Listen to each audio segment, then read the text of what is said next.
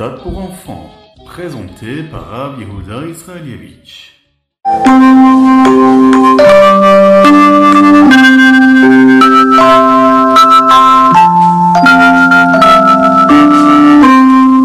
Bonjour à tous, infiniment heureux de vous retrouver pour partager avec vous le Ritati du jour. J'espère que vous allez bien. Merci Hachem pour tous ces bienfaits. Nous sommes aujourd'hui le quatrième jour de la semaine, le Yom Revi'i.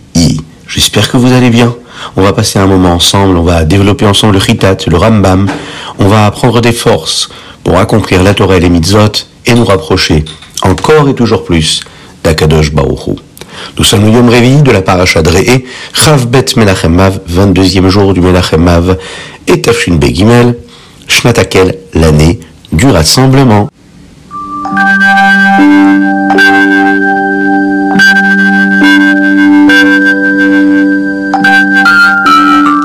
Nous allons commencer tout de suite par le Chumash du jour. J'espère que vous êtes bien installés, que vous avez mis euh, les petites pièces dans la tzedaka hein, pour faire venir Mashiach encore et toujours plus rapidement.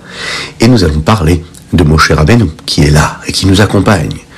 Il le dit Moshe au béni Israël, sachez combien vous êtes spéciaux. Vous avez quelque chose de spécial, vous devez observer les mitzvot. Et si vous le faites, Akadosh Baruch Hu vous considère comme proche de lui. Il leur dit, vous êtes les enfants d'Hachem. Vous, peuple juif, êtes différents des autres nations non juives. Donc, n'agissez pas comme eux. Ne vous faites pas de mal. Ne vous coupez pas euh, tous les cheveux, par exemple, comme le feraient les nations du monde, pour montrer euh, leur tristesse lorsqu'une personne décède. Vous avez de la gdoucha, vous avez de la sainteté en vous, vous avez en vous la sainteté des patriarches, des avot. Et Hachem vous a choisi, vous uniquement. Vous, vous êtes une nation si spéciale. Am Kadosh. Alors, vous devez avoir une apparence spéciale aussi. Ne mangez pas des choses qu'Hachem nous dit de ne pas manger. Comme les animaux qui ne ruminent pas leur nourriture, ou bien qui n'ont pas les pieds fendus. Ne les mangez pas. Moshe dit au béné Israël quels sont les animaux qui sont autorisés et quels sont ceux qu'il faut éviter de consommer. Pourquoi? Car ils n'ont qu'un seul signe distinctif. Il faut aussi s'assurer, Moshe Rabbeinu leur dit au béni Israël, assurez-vous que les poissons sont cachers. Ceux qui ont les nageoires et les écailles peuvent être consommés.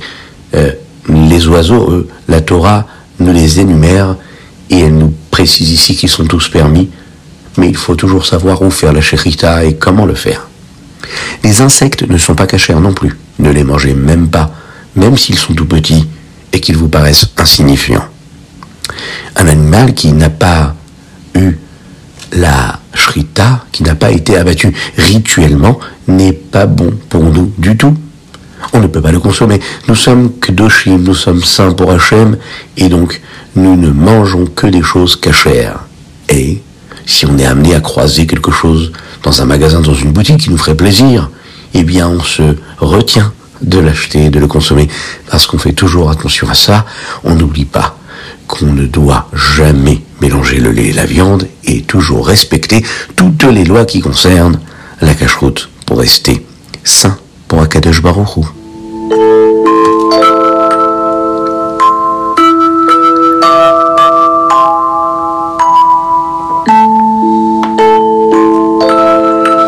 Et nous passons tout de suite au Télim du jour. Aujourd'hui, nous lisons les Télim Kouf Vav et Kouf Zain, du 106 au 107 inclus. Dans le chapitre Kouf Zain, il y a des mots qui sont très jolis et qui sont la reconnaissance qu'un homme doit donner à Akadosh Baruch.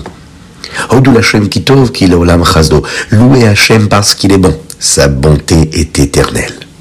Le premier mot est Hodou, ce qui signifie remercier. Mais cela signifie aussi autre chose. Hodou signifie également admettre. Admettre, être reconnaissant. Alors, de quoi il s'agit? Le Tzemar Tzedek, le petit-fils du rabbi Shneur Zalman de Liadi, le fondateur de la Chassidut Rabat, explique que nous savons qu'Hachem crée le monde chaque seconde. Et il est donc avec nous et en nous à chaque moment. Mais nous ne le voyons pas. Nous devons donc admettre que c'est vrai, de toute façon, même si on ne le voit pas, on doit le savoir et on doit le croire. Mais quand viendra Mashiach, Odul Hashem Kitov Kilolam Chazdo, nous n'aurons plus qu'à l'admettre. Et là, nous pourrons tous le voir.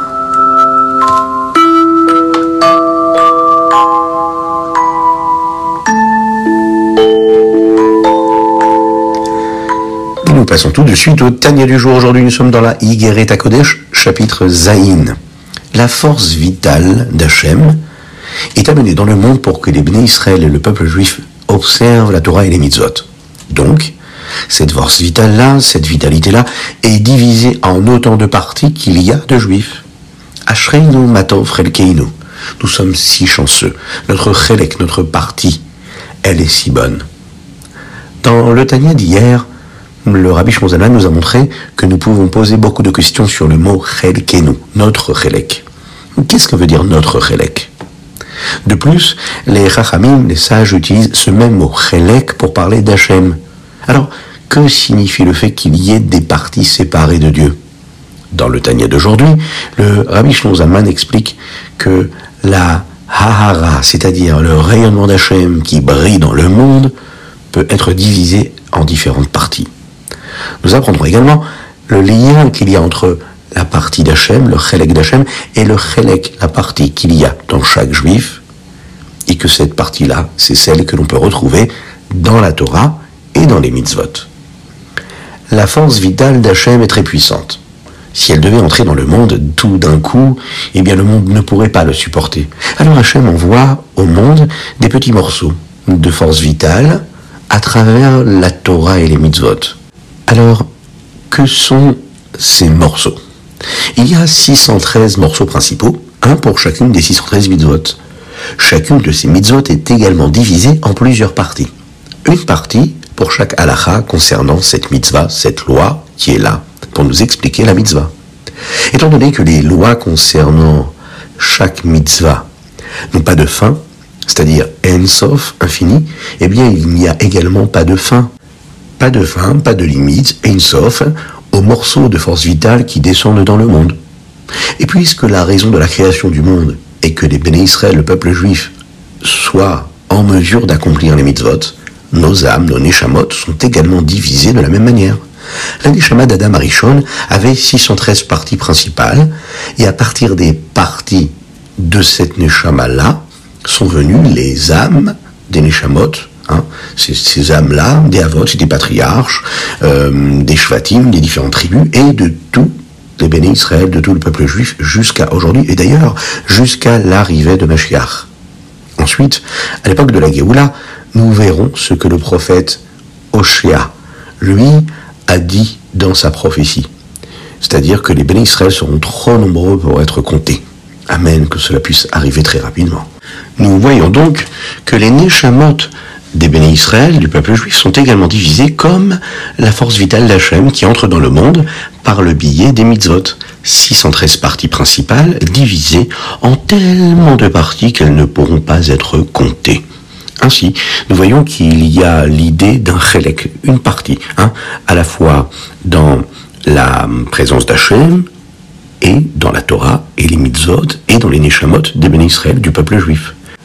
Tout cela nous permet de comprendre encore plus le verset que nous récitons tous les jours dans la Tefila et que nous aimons chanter. Ashreino, Ashreino, Ashreino, Ashreino, Ashreino. Nous sommes si chanceux d'avoir cette partie d'Akadosh Baruchu en nous. Relkeinu.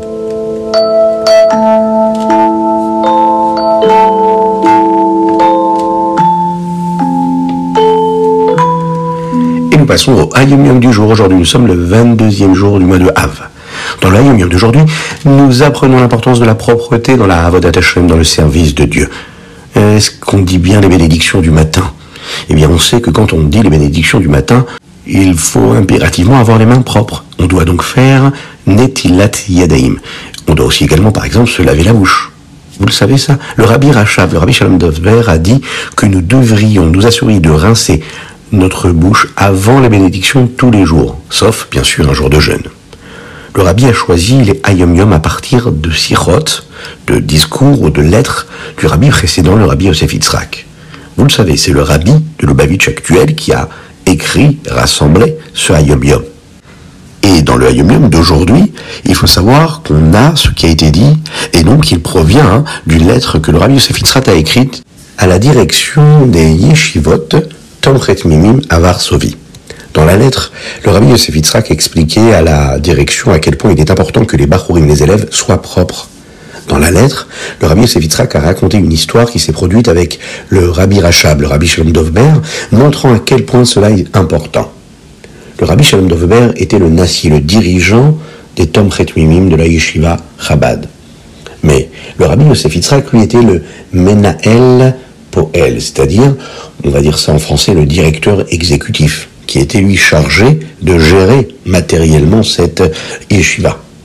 Le rabbi Yosef Yitzhak envoyait un rapport à son père, le rabbi Rachab, le rabbi Shalom Dovber, chaque mois. Et le rabbi Shalom Dovber donnait des conseils en fonction du rapport qu'il avait reçu. Une fois, il y avait un élève à la yeshiva Tomchet Mimim qui avait une mauvaise haleine. Hein, ça peut arriver.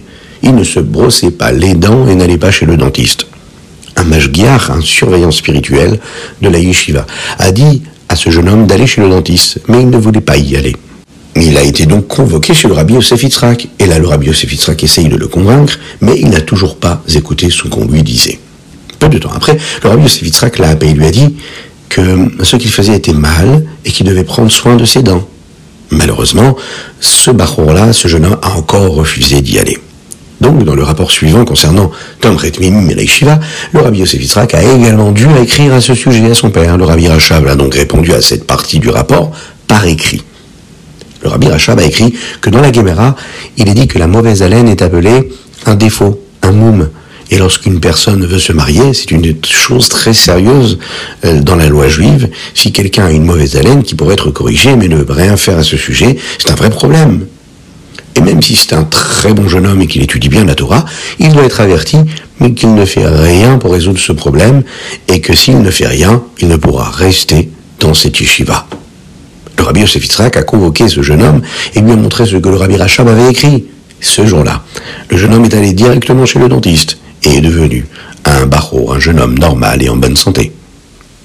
Lors d'un des Farbrengen, vous savez, ces réunions chassidiques qui concernaient l'année de Tafshin Chafei, c'est l'année de deuil pour la Rebbetzen Chana, la mère du rabbi de Lubavitch actuel. Et lorsque le rabbi a souvent fait des Farbrengen à cette époque, le rabbi a parlé de cette lettre-là. Le rabbi a dit que même si la Tchila est notre Neshama, c'est elle qui se développe et qui se dévoile à ce moment-là et qui permet la connexion avec Dieu, notre corps doit également être propre. Cela inclut, par exemple, de se brosser les dents tous les jours, sauf Shabbat et Yom Tov. Imaginez le rabbi qui parlait de ces sujets-là. Le rabbi a ajouté que puisque c'est une aura à une instruction claire de nos rébéim de nos maîtres, le Yetzirara, le mauvais penchant, essayera de nous empêcher de le faire en nous disant que c'est banal, que c'est pas si important mais cela fait partie de la Avodat Hashem, du service de Dieu, de se brosser les dents tous les jours. C'est écrit dans les enseignements de nos maîtres.